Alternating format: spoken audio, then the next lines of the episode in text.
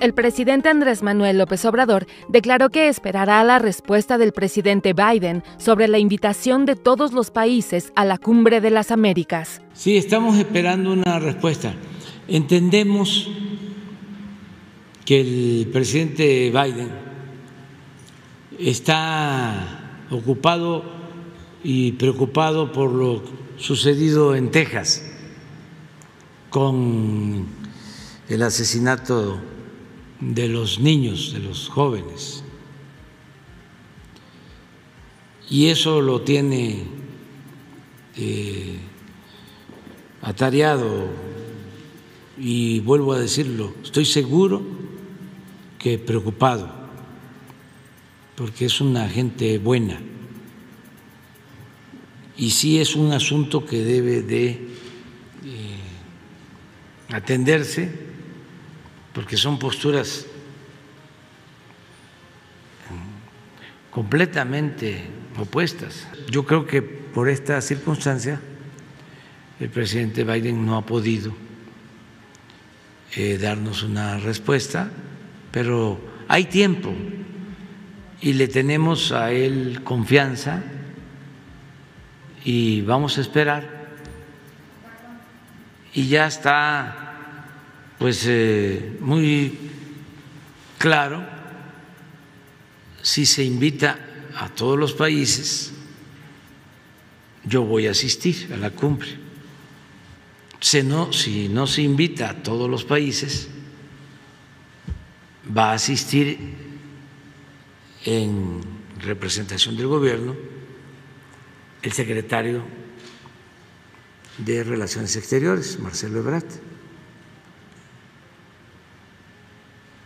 Eso es así en esencia, porque queremos cumplir con la Constitución y sobre todo ser consecuentes aplicando el principio de no intervención y de autodeterminación de los pueblos y que en la práctica podamos hacer valer la soberanía de los países, no aceptar que nadie excluya a nadie. El secretario de Salud, Jorge Alcocer, rindió un informe sobre la cantidad de médicos especialistas que existen en el país. Para empezar, si me da la primera imagen, por favor.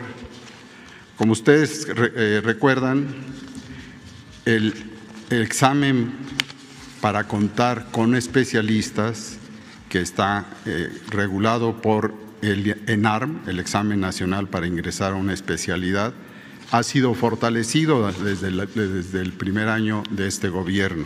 Y como ustedes pueden ver, en verde, en esta gráfica, se anota la tendencia que en 2019 teníamos 940, 80, 9.480 eh, plazas para este fin, para formar especialistas, y cómo haberse mantenido para el año 2030 se tendrían, se llegarían a 13.581. Pero con la transformación, el fortalecimiento, progresivamente, como ustedes pueden ver, alcanzaremos para esa fecha 27.559, dando un brinco muy significativo en el, en el 2020 de 9.480 a 19.480. El director del IMSS, Zoe Robledo, explicó las postulaciones existentes de médicos especialistas para distintas instituciones de salud. Al día de hoy se han registrado ya 9.275 médicos en la, en la plataforma. Cada médico puede elegir hasta tres opciones, por lo que contamos con 19.964 postulaciones. Ahora, de esas 13.765 plazas ofertadas, en este momento tenemos 4.040, que ya tienen por lo menos una postulación. Sin embargo, sigue habiendo 9.725 que no tienen ninguna postulación, que nadie ha mostrado interés por estas vacantes. Si lo vemos de esta manera, de las 4.040 vacantes que sí tienen postulaciones, 24 son de la SINSAE, que ya con esto está cubriendo el 90%, digamos, de, de su necesidad. Son los institutos nacionales de, Salud Pública, el Instituto Nacional de Ciencias Médicas, Nutrición, Cardiología, etcétera. 73 de estas que ya tienen postulaciones corresponden a Pemex, que, que ya está cubriendo el 63% de sus vacantes, 441 el ISTE, 907 el IMSS ordinario, 2.250 INSABI y 345 el IMSS, el IMSS Bienestar. Ahora, si podemos pasar a la siguiente. Algunos datos de, la, de los médicos y las médicas que ya se han registrado. 75% de ellos tienen entre 30 y 39 años, es decir, es probable que hayan terminado recientemente su, especialidad y 51% son hombres, 48% son, son mujeres. El representante de la Organización Panamericana de la Salud y de la OMS en México, Miguel Malo Serrano, otorgó al presidente de México un reconocimiento por las acciones para controlar el consumo de tabaco. Es también un reconocimiento, señor presidente, a su gestión reafirmando la importancia del control de tabaco y sobre todo asegurando permanentemente que el derecho a la salud de la población mexicana está por encima de los intereses del mercado. Y las medidas, una de las que van a tomar ustedes ahora, le digo, señor presidente, es para nosotros en la región esas medidas de control de nuevos productos de tabaco un referente, porque es un ejemplo de política para precautelar y proteger la salud y el bienestar principalmente de niños, niñas y adolescentes, a los cuales, como ya mencionó el subsecretario, y creo que no hay que dejar de decirlo con su nombre, señor presidente, perversamente a niños, niñas y adolescentes está orientado el marketing de la industria tabacalera y de los nuevos productos de tabaco. Por ello, señor presidente, me honro en nombre del doctor Pedros y de nuestra directora de la Organización Panamericana de la Salud, la doctora Caricia Etienne, entregarle, me permite, eh, el presente que, que es así. Día Mundial sin Tabaco, 31 de mayo de 2022. Premio de reconocimiento especial del director general a la contribución para el control mundial del tabaco otorgada al presidente de los Estados Unidos mexicanos, señor Andrés Manuel López Obrador. El presidente López Obrador se enlazó en vivo con el gobernador de Oaxaca, Alejandro Murat, y la coordinadora nacional de protección civil, Laura Velázquez, para dar seguimiento a las acciones de apoyo a damnificados oaxaqueños por la entrada del huracán Ágata. Hay lamentablemente fallecidos y personas desaparecidas Estamos desde el viernes atendiendo eh, este fenómeno. Han estado aplicando tanto el plan DN3 como el plan Marina de la Secretaría de la Defensa y de la Secretaría de Marina constantemente y están trabajando eh, promotores de las distintas dependencias del gobierno y trabajadores de la Comisión Federal de Electricidad para restablecer el servicio eléctrico. Alejandro, te escuchamos. Gracias, señor presidente. Eh, los saludo a usted y a todo México. Lamentablemente, eh, hoy informo que Oaxaca está de luto. Eh, al corte de esta mañana, señor presidente, lo que podemos informar es eh, primero que este fenómeno Ágatha, de acuerdo a Conagua, se ha convertido en una baja remanente, es decir, ha disminuido su fuerza.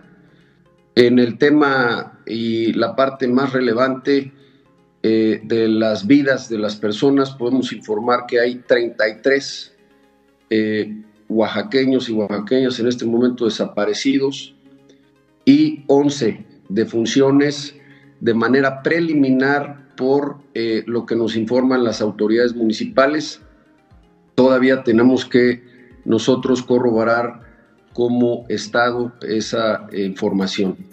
Entonces son 33 desaparecidos y 11 eh, defunciones. Se ubican eh, básicamente en la zona costera, en la zona alta de la costa y como ya bien lo señaló usted, en eh, la parte yendo hacia la Sierra Sur. Adelante, eh, si Laura puede informarnos. Sí.